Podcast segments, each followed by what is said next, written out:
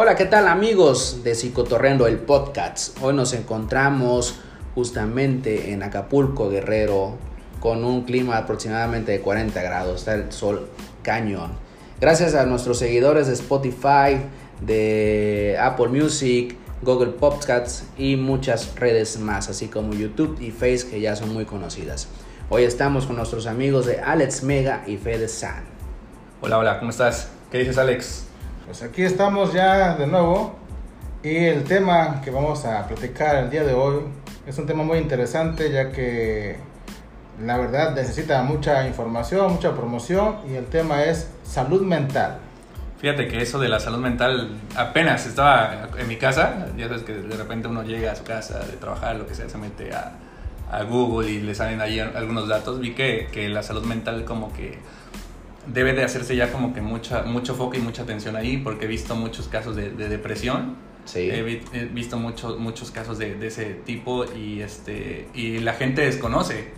La gente como que no cuida también ese, ese aspecto de, de, de salud mental. No sé si ustedes como, como psicólogos este, puedan a- hablar un poco a- respecto a ese tema y, y sobre los tabús o cosas ahí que porque la gente no se acerca a, a atenderse.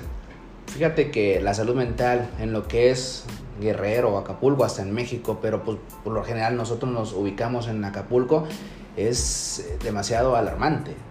Y no solamente ya antes eran la cuestión adulta, ahorita ya los jóvenes, es más hasta los niños, ya esta parte de la salud mental, donde nos ha tocado o me ha tocado ver eh, casos que en mis tiempos, por ejemplo, que no soy muy grande, pero Alex, o sea, Alex el es el podcast más pasado, grande, tiene así es, 25. 25 años, este, no se veían y ahorita es muy alarmante. Es una- muy alarmante porque hay casos ya, por ejemplo, de suicidio infantil, de depresión infantil, de ansiedad infantil y por tocar algunos temas generales, ¿no? O sea, ya es. Sí, la violencia que se ve en las escuelas, últimamente en las notas de que ya llevan armas y que Oye, sí. muy fuerte, ¿no? simulan este, ser asesinos y la verdad es un tema que abarca mucho y que la verdad no se le promociona como debiera de ser. Y por eso pues invité a un amigo, un amigo que es experto, lo puedo presentar. Claro, claro, Adelante. preséntanos. Bienvenida. Él es el doctor Eduardo Méndez Luna, médico cirujano, maestro en salud pública, ha tomado diplomados en sexualidad humana, otro diplomado en psicofármaco y capacitador en salud mental a nivel federal. Así Oye, es. qué buen, qué buen currículum, ¿no? Docente en materia de bioética y ya lleva pues unos añitos, unos 20 años en el servicio médico. Wow, pues, Apenas. Pues bienvenido, amigo Méndez Luna. Gracias, gracias, muchas gracias por invitarme. Ante todo, reconocer esta labor que están haciendo. Sin duda, ustedes son los influencers del futuro y creo que esto está, es- va a crecer. Les auguro un gran éxito porque los temas que enfocan son realmente importantes para todos. ¿eh? Muchas gracias. Gracias. Muchas gracias. Oye, se nos olvidó decir que este podcast está patrocinado por. Ah, este podcast está patrocinado, creo que ahorita la que pasó por los tamales, ¿no? Que mencionen mis tamales. Doña Chole, Doña Doña Chole, Chole, la sí. tamalera. la Muy bien. tamalera. Pero está abierto, ¿no? Está abierto a cualquiera. A cualquier. Cualquiera que- Tamales verdes y rojos. Así Cualquiera que se quiera acercar a este grupo. ¿Y el atole bien. qué tal? O su champurrado. Ok. Oiga, ya que ma- hablamos de nuestra patrocinadora, vamos a dar entrada al tema. Muy bien. Maestro, también yo tengo años de conocer a tu gran amigo, ¿no? Años. No tanto como tú, porque tú lo conociste primero, este, pero trabajamos juntos en la cuestión de la salud mental, si no mal recuerdo. Por supuesto. Eh, maestro, ¿cómo ve la salud mental en lo que es... Vamos a abarcarnos en nuestra localidad, en Acapulco. Bueno, el problema de salud mental lo sostengo y lo voy a seguir sosteniendo siempre. Y la frase histórica que siempre hemos sostenido también es la de, sin salud mental no hay salud. Y eso es una gran realidad. La salud mental es un problema de salud pública. La salud mental tiene un factor determinante que es el social. ¿Sí? Y en Acapulco, yo creo que dada la densidad poblacional que tenemos, es una situación bastante alarmante, ya que considero que lo más crítico del problema de salud mental es que no tenemos registros, tenemos un subregistro de lo que realmente es la realidad de la salud mental. Vámonos a las estadísticas, no encontramos prácticamente diagnósticos, no encontramos seguimientos, no encontramos controles, las únicas situaciones que logramos atender son cuestiones cuando ya se generan trastornos mentales, que ya es el punto último del padecimiento de la salud mental y que nosotros no estamos haciendo nada en lo que debería de ser el inicio, que es la prevención. ¿no? Así es. Entonces la salud mental es un problema social, es un problema social determinante totalmente por, por cada uno de nosotros y que tiene factor familiar, factor social en, en, el entorno, vaya, valga la redundancia, y el factor laboral que últimamente ha sido un factor poco valorado, pero que determina gran cantidad de problemas. Sí, mencionabas algo muy importante, la prevención. Fíjate que yo observo a familias que no saben hacer prevención en salud mental. Sí, este, entonces desconocen, tienen mucho, poco o, o, nada de información sobre salud mental. Veo la verdad familias muy mal en esta sociedad.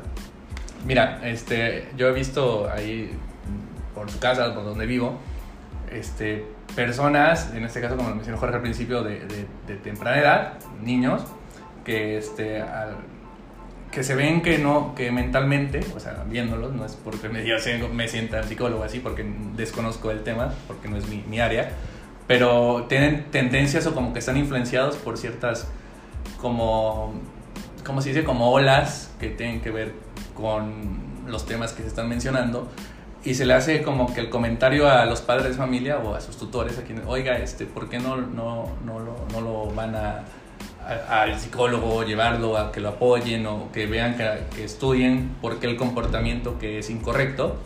Y te responden con, con un, ni que estuviera loco, mi hijo está bien, no está loco. Sí, luego, luego se cierran, no sé por qué pase eso. Sí, definitivamente la salud mental está estigmatizada y un factor que también es importante, no lo mencioné hace rato, es la escuela. ¿no? La Sí. escuela no está este, normada bajo un régimen de salud mental, sino bajo un régimen, pues ahora sí que no, no adecuado, podríamos decirlo así. En salud, solo el 2% del, del presupuesto federal se asigna a salud mental. Realmente no es nada. Y eso pues no, no va a, a- a impactar en lo, que nosotros queremos en la salud mental. El hecho del reciente eh, acontecimiento en la escuela de ese niño que asesina a su maestra y luego se asesina a él, es un resultado final de un problema de salud mental no atendido, pero no en una semana, sino de no haberse atendido en todo un proceso de su vida. El proceso de vida de cada ser humano determina la salud mental. Entonces quiere decir que importa la casa, importa la escuela, importa el entorno, importa el trabajo, que tienen que estar sujetos a normas de salud mental, que no lo están, y eso nos lleva a conflictos como este, que es muy lamentable, muy triste, Sí, que verdad. ahorita digan que van a empezar a hacer prevención, ya que mataron o hubo muertos, porque pues realmente es algo que pudo haberse Prevenido. prevenido, es algo que la OMS, la OPS ha estado promoviendo a través de las guías de MHGA, donde se busca la detección oportuna de los problemas de salud mental. Y esos problemas van dado a temas culturales y educativos que tenemos ahí. Pero oigan, a ver. Justamente cuando pasó este acontecimiento del menor, me acuerdo que una vez le estaba comentando yo a, a- mi compirri. El, el gobernador salió diciendo que fue culpa de los videojuegos. Mil mentira. O sea, hubo un detrás. Hubo un detrás de eso. Y ya salió que, que es niño abandonado. Los papás no estaban. eh, Lo cuida la abuela. lo cuidaba la abuela. Bueno, en fin. No, no vamos lejos. Una vez también aquí, cerca, me tocó ir un niño. En mis tiempos era policías y ladrones. Los juegos. Así, ¿no? Me tocó ver un niño diciendo, vamos a jugar a policías y, este, y la maña. Yo soy de la maña, tú eres policía. Y hacían lo mismo. O sea, esto culturalmente y socialmente nos ha ido abarcando a que estos temas en la salud mental se vayan modificando. Porque en nuestros tiempos los temas eran muy diferentes, tal vez había, eh, habían otros conceptos, pero actualmente vamos evolucionando, nos vamos adaptando y desgraciadamente nos vamos eh, acostumbrando a una psicosis, a una paranoia que vive actualmente, no, no Acapulco, en general México. Entonces, ¿qué se debe de hacer, Master? Ya lo mencionó, prevención. Desde- pero, pero desde- ¿cómo es la prevención? Porque la, la gente desconoce cómo, cómo hacer prevención en casa sobre salud mental. Siguen patrones de familias pues tóxicos, relaciones, parejas tóxicas, familias tóxicas, que sería otro tema en, hablar. Sí. Entonces, pues cómo ayudar a esa gente a que conozca cómo prevenir la salud mental o cómo hacer prevención en salud mental en casa. Claro que sí. Yo creo que lo primero que tenemos que hacer es políticas públicas. Una política pública quiere decir, y lo digo con mucha tristeza, que no tengamos una ley de salud mental en el estado de Guerrero. Si no mal recuerdas, este, Jorge, hemos sido promotores de hace muchos años Así es. de que se genere una política pública en salud mental, que sea una obligación de la gente atender su salud mental, que no lo debiera hacer, pero dado el modelo de, de sistema que tenemos, tenemos que obligar a la gente a que tenga ese requisito de atención. Y eso obliga a las escuelas, obliga a los trabajos y aparte obliga a las personas. Es decir, un niño no va a cambiar si tiene un problema en su casa de patrones, ¿no? El niño que ve que su- a su mamá le pegan es un niño que crece y pega. Y Sí. es un niño que crece y así le va a heredar a su hijo. Entonces, tenemos que ir rompiendo los patrones. Los patrones se van a romper a partir de que se generen políticas públicas y se genere una atención integral. Una atención integral es yo atiendo al niño, pero también atiendo a su papá, también atiendo a su mamá. Y también veo su entorno. Es decir, con quién vive. Si un niño vive en un lugar donde todo el tiempo está estresado, donde todo el tiempo está sujeto a amenazas o sujeto a situaciones donde no le queda otra más que la sobrevivencia. Entonces es un niño que va a buscar sobrevivir y va a pensar que todo el mundo lo quiere atacar. Entonces cuando llegue a otro lugar va a hacer eso y lo va, lo va a reflejar como el hecho reciente. Un hecho reciente que a lo mejor para él era muy sencillo ver armas. Para nosotros no, pero para él sí.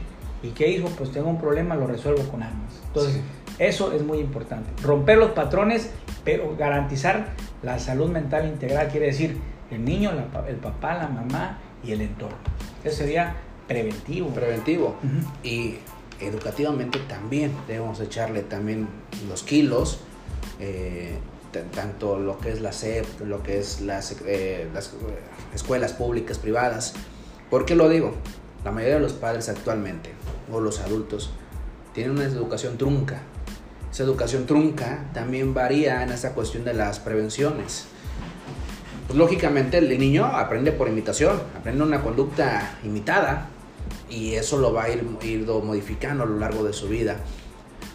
Mm, Después de, ese, de esa situación que usted mencionó, Master, creo que el niño cuando vive esa situación de familiar, surge otros padecimientos, ¿no? Otras sintomatologías o otros tra- trastornos, como son la dependencia a las drogas, como, como lo que son la cuestión de la sexualidad eh, no preventiva, Sí. Violencia social, violencia, familiar. Así es, ¿no, Master? Entonces, Entonces, definitivamente tiene un factor determinante social la salud mental.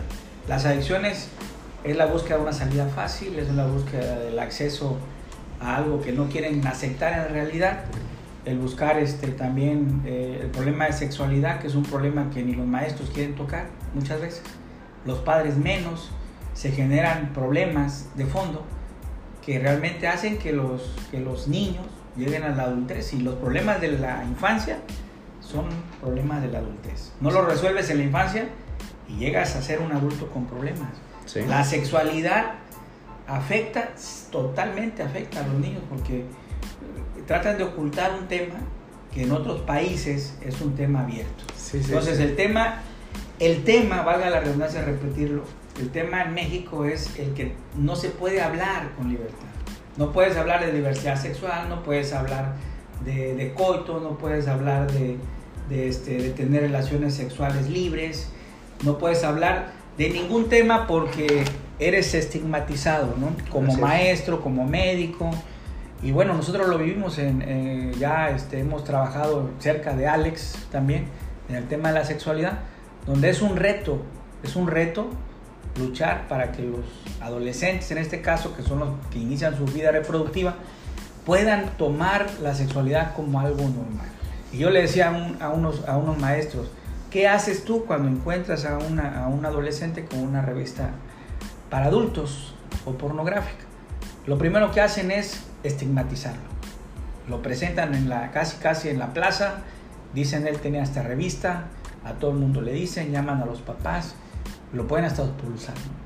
Cuando podríamos nosotros llevar al tema a la normalidad, decir, bueno, esto, esta es una revista donde hay una mujer desnuda, es una revista donde hay un hombre desnudo, es un acto sexual que tú lo vas a hacer en el momento que tú lo tengas o tomes la decisión porque tienes derechos sexuales y reproductivos.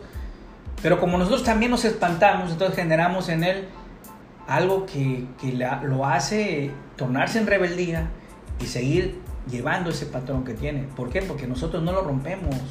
Nosotros generamos que ese patrón siga. Después de ese niño va a haber 10 niños que van a llevar revistas. Y van a decir, yo lo hago para que vean que sí puedo hacerlo.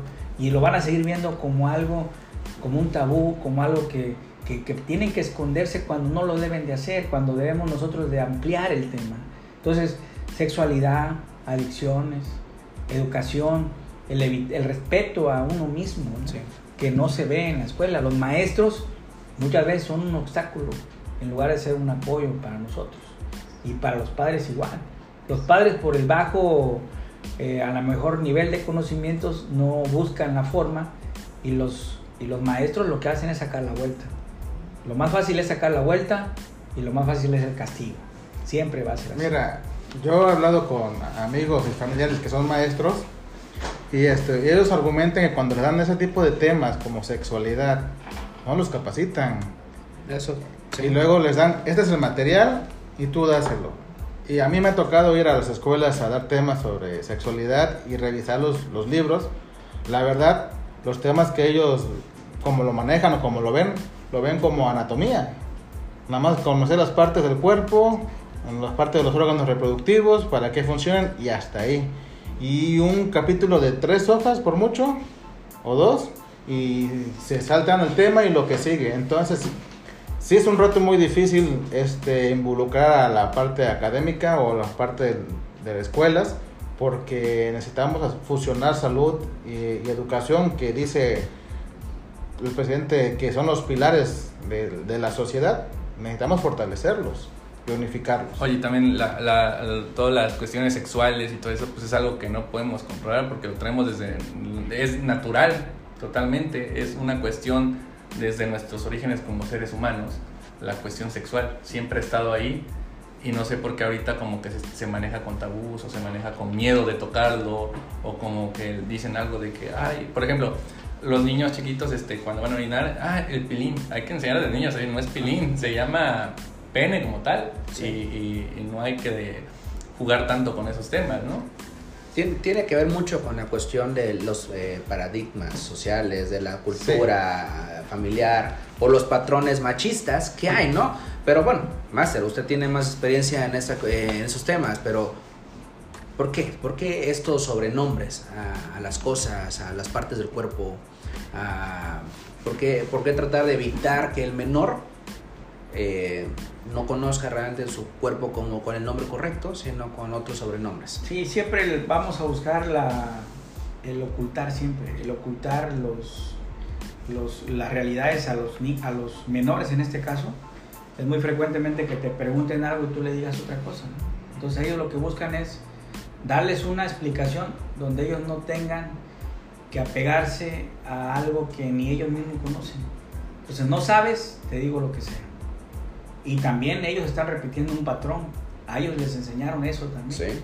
Le dieron otro nombre, otro nombre este, al que no era el correcto. Entonces el pancito, el chilito. O sea, realmente no estamos ayudando a los, a los, niños con eso. Tenemos que hablarles claramente.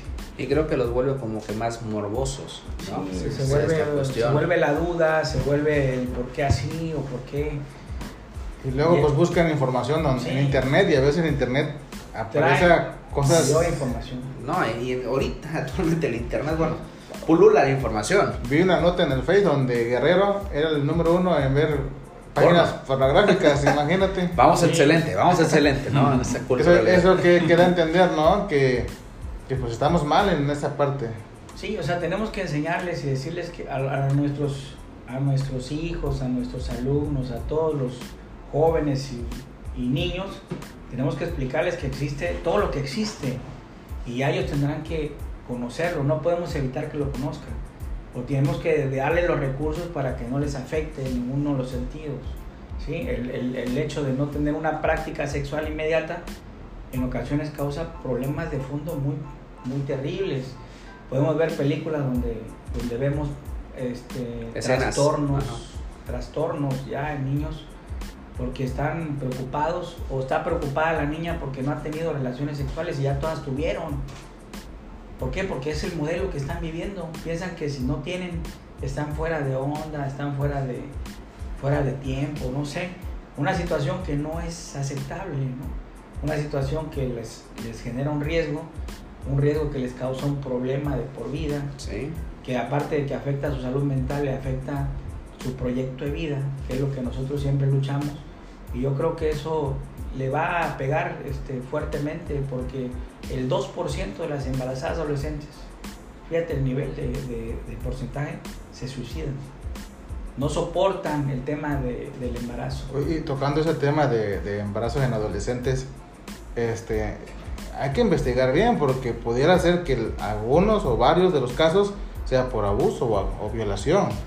Ah, eso es otro tema, ¿eh? No tenemos Sí. una real coordinación para poder llegar nosotros a, a ese tema, judicializarlo. ¿no? Hay una norma, hay una ley, pero aún así sigue habiendo muchos, muchos problemas que nosotros generamos al momento de la atención. Nosotros como servidores públicos, ¿no? Porque no damos la apertura ni la confianza o no estamos capacitados para darles la protección que ellos están buscando. O más, o por desconocimiento. Aunque ya estén capacitados, a veces hasta por ignorancia, no lo hacen, por miedo. No, es que no me toca, es que yo no, es que el famoso no me, no me toca es una frase muy célebre en, dentro de los servidores públicos. Pero hay mucho desconocimiento. Dentro de las normas que hay para la violencia, que hay para las mujeres, eh, la norma de salud mental a nivel federal es una norma antigua, ya es vieja. No hay revisiones, no se actualizan. Desde que 1992, 91 me parece, la La norma. última que hubo la revisión. Entonces, es, es muy complejo hablar de salud mental. Pero bueno, ya este niño ya es un adulto. Ya este adulto ya vivió todos sus problemas eh, emocionales, tiene y genera familia. Y no nos sorprendamos ver más casos de estos, la verdad. Porque ya empezó uno, van a continuar tal vez otros. Sí, se, se toman ejemplos, se toman ejemplos. Y yo creo que lejos de, de pensar que porque pongan sus filtros para detectar armas, mochila segura, el problema tiene que ser un problema atendido de manera integral. ¿Sí? La salud mental integral es determinante. Y eso implica que pues deberían de, de- de- darse la pauta, ¿no? El primer contacto debe de ser importante, no cuando hay el problema, sino antes de que haya el problema. De hecho, como prevención, preventivo. Muy bien. Master, díganos qué nos puede eh, aconsejar, cinco consejos básicos eh, para seguir nuestra salud emocional o salud mental adecuada. Primeramente, la salud emocional es parte, es básica en la vida de nosotros. Lo primero que hay que hacer es eh, tener la certeza de que aceptamos lo que estamos viviendo, quiénes somos principalmente. Segundo, lo tenemos que complementar con nuestro cuidado personal, es decir, el amor propio, el querernos, el hacer ejercicio, el tratar de ser gente sana. Eso es algo que nos permite a nosotros crecer. Y la salud emocional nos permite, de alguna forma, este, determinar a través de cualquier proyecto de vida que nosotros podamos tener. Definitivamente yo creo que es lo más importante en este caso. Vale, vale. Ah, que los medicamentos me ayudarían a afrontar la situación para manejar una ahora sí, mejor manera de esto. Los medicamentos tienen indicaciones precisas. Los medicamentos únicamente en momentos claves pueden ser utilizados. Si no se requiere medicamento, no se utiliza a menos que tenga una indicación ya muy específica, muy estudiada. El paciente mejora mucho con psicoterapia y el paciente tiene primero, antes que nada, darse cuenta que tiene un problema. Si no se da cuenta que tiene un problema, aunque tome medicamentos, no se va a cuidar. No va a haber adhesión al tratamiento. Entonces, los medicamentos no son de primera elección, pero sí son útiles cuando se llega a un diagnóstico que ya es necesario. Cuando ya pasamos de, vamos en un área limítrofe, ya tenemos neurosis no controlables, o ya pasamos una etapa de psicosis que sería lo más grave. Oiga, por aquí otra de las preguntas que ya teníamos planteada decirle. ¿Cómo afecta a mi salud física, a mi salud emocional? Tu salud física es importante porque cada vez que nosotros hacemos ejercicio, nos cuidamos, comemos bien, estamos bioquímicamente liberando mediadores químicos, entre ellos la serotonina, entre ellos este, todas las este, endorfinas que tenemos en el cuerpo, que son drogas sanas, por así decirlo, nos causan sensación de bienestar. Definitivamente es parte de nosotros. Y el otro factor se llama autoestima.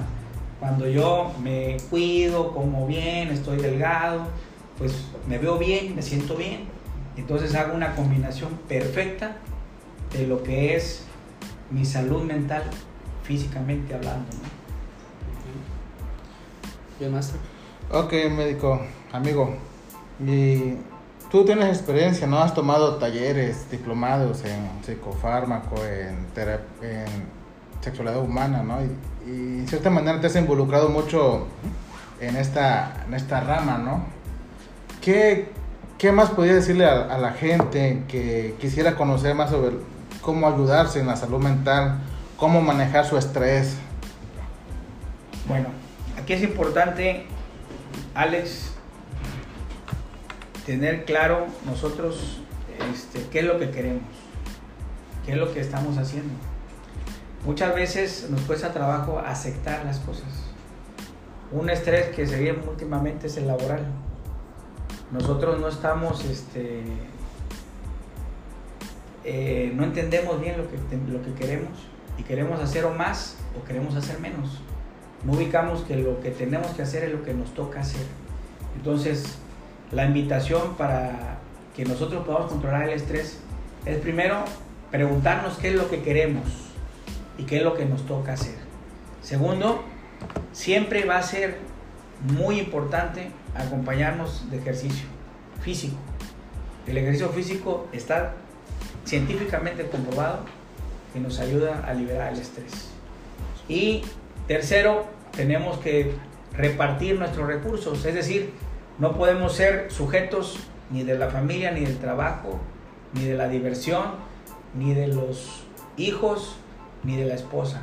Tenemos que dividir nuestro 100% en todos los en todos los espacios y tenemos que tener reparto equitativo de nuestros recursos para poder tener un equilibrio emocional. La emoción que viene del sistema límbico, que es la parte que no vemos, pero la parte que determina todo, estamos, este, estamos repartidos en todos esos procesos. Entonces yo quiero que, que nuestros este, personas que nos están escuchando traten de hacer ese ejercicio, repartir sus espacios y preguntarse qué es lo que quieren y qué es lo que les toca hacer y no ir por más ni por menos. Porque cuando vamos por más, estamos sujetos a, poder encontrarnos obstáculos y a lo mejor no poderlo hacer. Y si vamos por menos, no vamos a encontrar obstáculos, ¿sabes? Porque va a haber quien nos va a decir por qué no estás haciendo lo que te toca. Y va a ser en la casa y va a ser en todos lados. Entonces, la invitación es compartir los espacios, ejercitarnos y preguntarnos eso. Muy bien, Master. Master, por último, ¿dónde acudir? ¿Dónde podemos acudir? ¿Dónde, dónde pueden acudir la población que nos está escuchando? Eh, si en llegado caso presentan algún padecimiento referente a la salud mental. Yo creo que deben de acercarse a cualquier centro de salud y pedir asesoría. Existen lugares ya especializados, son en el área de adicciones, como son los hijas, como son los capas. Existen módulos de adolescente donde se atienden a los jóvenes en el área del embarazo no planeado, en el área del, este, de salud reproductiva para que sepan cómo deben de cuidarse. Y existen también este, las áreas de psicología. Yo soy fan de los psicólogos. Yo soy creo que el único que creen ustedes. Creo Gracias, que, gracias, gracias. creo, creo que son útiles, creo que todos necesitamos un psicólogo, pero no todos creen lo mismo. Entonces, yo creo que hay que romper ese esquema y vámonos para adelante. Entonces, yo creo que la invitación es que todo el que sienta que hay necesidad de, de hablar, asista a cualquier centro, los que acabo de comentar. Y en lo personal, pues yo me encuentro aquí todo el tiempo, los fines de semana, en el Centro de Salud Hogar Moderno, atendiendo a todos los que se acerquen. Yo me pongo a la disposición de este, de este medio para que compartamos los casos. Si quieren, los podemos ir discutiendo. Ah, Incluso excelente. pudieran preguntar, conectarse, no sé cómo sea la forma, pero yo sí voy a, voy a participar porque creo que es una buena forma. Muchas gracias, Master. ¿Y dónde lo podemos localizar en redes sociales? ¿Cuenta con alguna red Sí, social? estamos en, en el Facebook, es Eduardo Méndez Luna. Yo acepto a todos, yo no me escondo. no tengo problemas y este y pues estamos a la orden ahí, ¿no? Muy bien. Eh, bueno, eh, creo que tendríamos otro, en otra ocasión continuar con este tema porque es un tema muy interesante De y hecho. que da mucho Muy amplio, hablar. muy amplio. Sí, sí, sí. Pues Master Luna, muchísimas gracias por este haber compartido con nosotros este segundo podcast, El padrino. El Padrino, así es, de... Lo voy a poner con algo, ¿eh? Eso, chingada. Eso, para me mejorar. comprometo en la red ya, ¿eh? Ya está. Vamos a grabarlo para, Así. nos- para nuestros amigos en YouTube. Sí, claro. justamente, ahí lo vamos a ver. Y Justamente. vamos a, vamos a jalar más, vamos a hacer crecer esto. Excelente. Después este, tenemos, hay que pactar una segunda parte de este tema. No, bueno, así con gusto. Tercera, Venimos, ¿no? cuarta. Venimos aquí con gusto. No, sí, hay que invitar a todos. Es integral, la salud mental es integral. Entonces necesitamos que esto sea un proceso amplio. Es difícil, pero primero, lo primero, lo primero es lo que ustedes están haciendo. Hay que socializarlo. Sí, sí, sí. promoción. Socializarlo ya genera la, la- la- la inquietud para poder ir al segundo paso, que es el preguntar cómo le hago, ¿no? Perfecto. Muy bien. Pues, Master, vamos a justamente dar los tips de Ah, psicotorreando. así, vámonos a unos cortes comerciales. Patrocinado por Doña, Doña Chole, Doña la Chole. tamalera. Ya regresamos de los cortes comerciales. Ya. ¿Qué tal con los consejos? Vamos a dar los cinco consejos básicos para mejorar nuestra salud emocional de Psicotorreando el podcast. Una, sé consciente de sus emociones y reacciones. Dos, exprese sus sentimientos de manera apropiada. Número 3. Piense antes de actuar. Número cuatro, maneje su estrés. Y justamente para manejar nuestro estrés, el número 5 es cuida tu salud física. Y pues bien, Bueno, fue todo. El episodio número dos, podcast con el padrino. Esperemos que les sea de su agrado. Y si es así, aquí continuaremos. así Nosotros somos Psicotorreando. es. Ok, Jorge Bastero. Fede San. Ah, y Alex Mega. Muy bien, síganos en nuestras redes sociales como Spotify, como Google Play, como este Apple Music, YouTube, Facebook, en Hogar Moderno, en Acapulco, donde Próximamente sea. Instagram. Instagram, donde sea. Pues bien, maestro, gracias. A la orden, Gracias. a la orden Gracias. éxito y queda la promesa empeñada. ¿eh? Ya estás. Muy bien. Muy. Ok, Bye. gracias. Hasta luego, gracias, nos vemos. bye.